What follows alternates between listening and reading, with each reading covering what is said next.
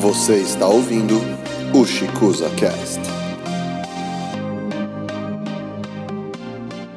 Bom dia, boa tarde, boa noite. Este é o Ushikuza Cast. Estamos aqui mais uma vez com o Dr. Hiroshi Ushikuza e hoje o nosso assunto vai ser equilíbrio. Tudo bom, doutor? Tudo bem, bom dia, boa tarde, boa noite. Estamos aqui novamente à disposição de todos. Fala pra gente sobre o equilíbrio, doutor. Sim, hoje vamos falar sobre uma coisa muito importante que permeia tudo, o equilíbrio. Por que, que isso é tudo? Por que, que o equilíbrio é uma coisa tão importante? Porque desde o microcosmos até o macrocosmos, tudo gira em torno de um equilíbrio fantástico. Mesmo no nosso universo interior, no nosso corpo humano, calcula-se que isso é um cálculo dificílimo, entre outros, tirando a média, parece que nosso organismo contém aproximadamente 10 trilhões de células. 10 trilhões de células. Todas elas interagindo entre si num equilíbrio fantástico. Então, qualquer coisa que provoque um desequilíbrio, isso traz repercussões mais ou menos graves. Com o tempo, sempre traz repercussões. Pode não aparecer na hora, mas com o tempo aparecerá. Você colhe o que você planta, não tem jeito. Mas, doutor, de que tipo de equilíbrio a gente está falando? O senhor pode ser mais específico? Na verdade, o equilíbrio emocional. Vocês terem uma ideia, mais uma vez voltando um pouco ao aspecto físico, a importância do equilíbrio. Por exemplo, eu cito aqui no artigo o oxigênio. Não existe elemento mais vital para a nossa vida do que o oxigênio. Quanto tempo nós conseguimos sobreviver sem oxigênio? Alguns minutos. Não? Enquanto que existe um quadro chamado alcalose respiratória. Se você começa a respirar, inspirar profundamente, repetidamente, durante um tempo prolongado, 5, 10 minutos, isso provoca alterações no equilíbrio hidroeletrolítico do sangue, diminui consideravelmente a taxa de CO2, que é importante para estimular o centro respiratório. Baixando muito o CO2, o centro respiratório emite uma ordem para o organismo simplesmente parar de respirar. E se esse grau de alcalose é muito intenso, o tempo que fica parado às vezes é suficiente para a pessoa morrer asfixiada. A mesma coisa a água. Né? A pessoa resiste mais tempo do que em relação ao oxigênio, mas também não consegue resistir muito tempo sem beber água, muito menos tempo do que sem comer comida. Muito bem, a água é fundamental. Mas se a pessoa também começar a beber água sem parar, sem parar, isso também provoca um quadro chamado intoxicação hídrica. O que, que é isso? É um desequilíbrio hidroeletrolítico tão grande que provoca disfunções em vários centros reguladores do organismo, descontrola completamente e a pessoa pode falecer. Daí a importância do equilíbrio. Agora, o tema do nosso blog é o lado emocional. Portanto, vamos nos enfocar no equilíbrio no aspecto emocional. Bom, então o que a gente acabou de aprender é que se não respira, morre, se respira demais, morre. Se não bebe água, morre. Se bebe água demais, também morre. E isso, então você está dizendo, isso também se aplica ao equilíbrio emocional. Sim, fazendo uma analogia, pouco feliz está errado e feliz em excesso também está errado. É isso? Sim. Uma coisa que é recorrente no nosso artigo é a importância da infância, da adolescência, que é a fase de formação da nossa personalidade. Faz parte dos instintos biológicos uma criancinha sentir uma necessidade de ser protegida, amada, querida, valorizada, respeitada. Aí entra o aspecto do equilíbrio. Uma ausência de afeto, uma ausência de carinho, uma ausência de proteção é terrível, é dramático para uma criança.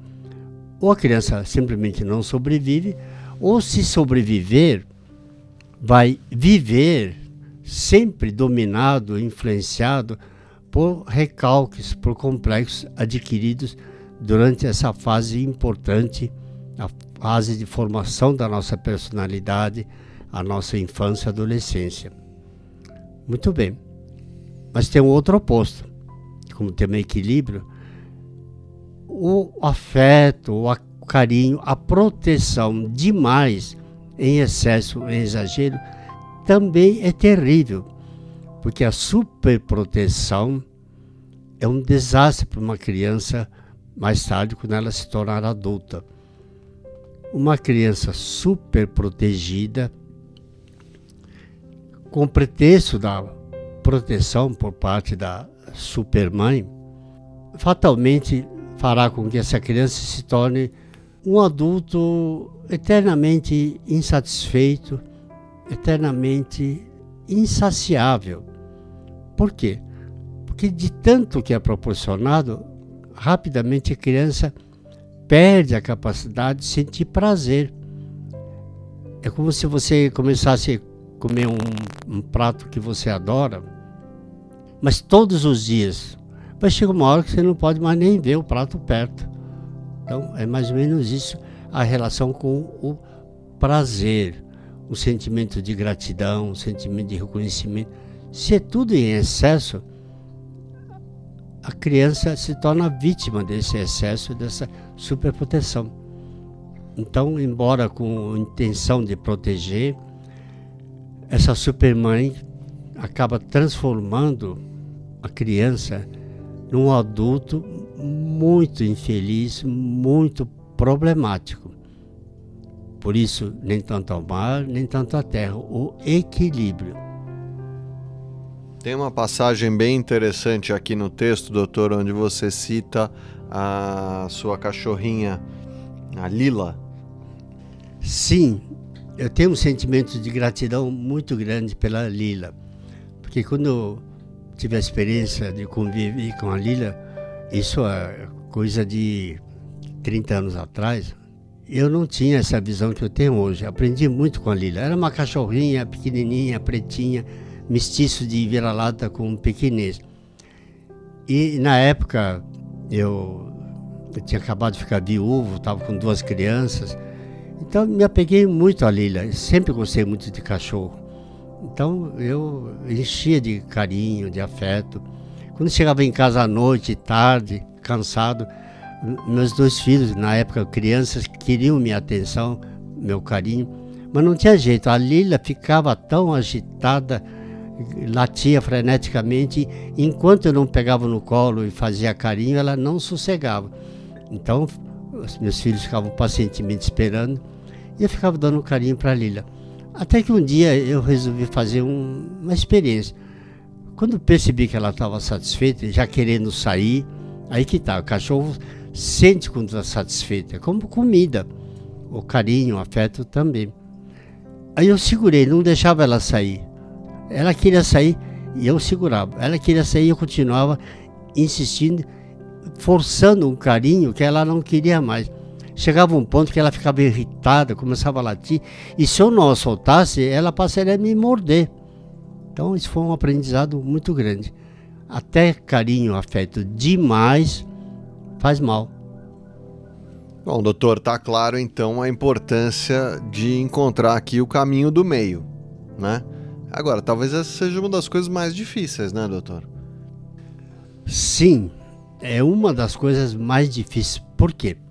Porque baseado naquele princípio que ninguém sente o que sente porque quer, fora os sentimentos inconscientes que já foram depositados na nossa memória na fase de formação.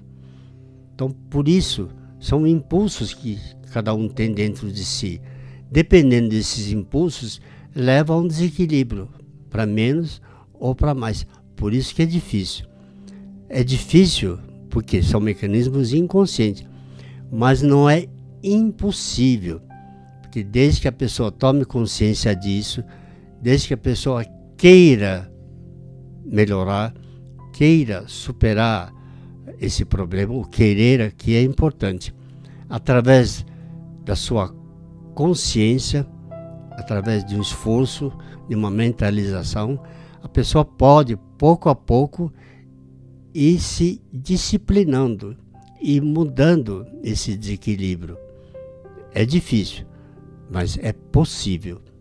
E tem alguma dica, doutor, para ajudar os nossos ouvintes a tentar achar esse caminho do meio? A primeira dica, embora aparentemente um pouco teórica, é você ter consciência, força de vontade, de querer ser feliz, de querer se sentir melhor. Essa é a chave, esse é o estímulo. E, portanto, embora na prática isso cause certas dificuldades, uma pessoa que está uh, viciada em fumar, viciada em alcoolismo, viciada em tomar refrigerante, viciada em Coca-Cola, enfim, esse querer é que pode dar a força, o estímulo, a persistência para combater esses maus hábitos fruto de um desequilíbrio. Doutor, tem até receio de perguntar, mas o que causa esse tipo de desequilíbrio? Bom, esse é um tema muito recorrente. Para variar, é uma baixa autoestima ligada a complexos de inferioridade, complexos de culpa, esse terrível sentimento de não merecimento. Não merecimento de quê? De ser feliz. Não merecimento de alcançar aquilo que a própria pessoa deseja. Aliás, antecipando um pouco, aguardem o próximo capítulo. No próximo artigo falaremos muito sobre isso também. Bom, doutor, sendo esse um artigo de mitos e verdades, uh, esclarece para nós qual é o mito, qual é a verdade. Bom, mito é o óbvio, é o que aparenta, não é? Então, a falta de equilíbrio é a causa de muitos problemas físicos ou emocionais. Mas o que está por trás disso? A verdade. Na realidade, são os problemas internos, inconscientes de baixa autoestima que são a causa da falta de equilíbrio. Em coisas tão simples e fundamentais, a nossa saúde física e o nosso bem-estar emocional. Muito obrigado, doutor. Esse foi o Ushikuzacast. Vamos ficando por aqui. Nos aguardem até a próxima semana. Muito obrigado a todos pela atenção e até a próxima. Você ouviu o Cast.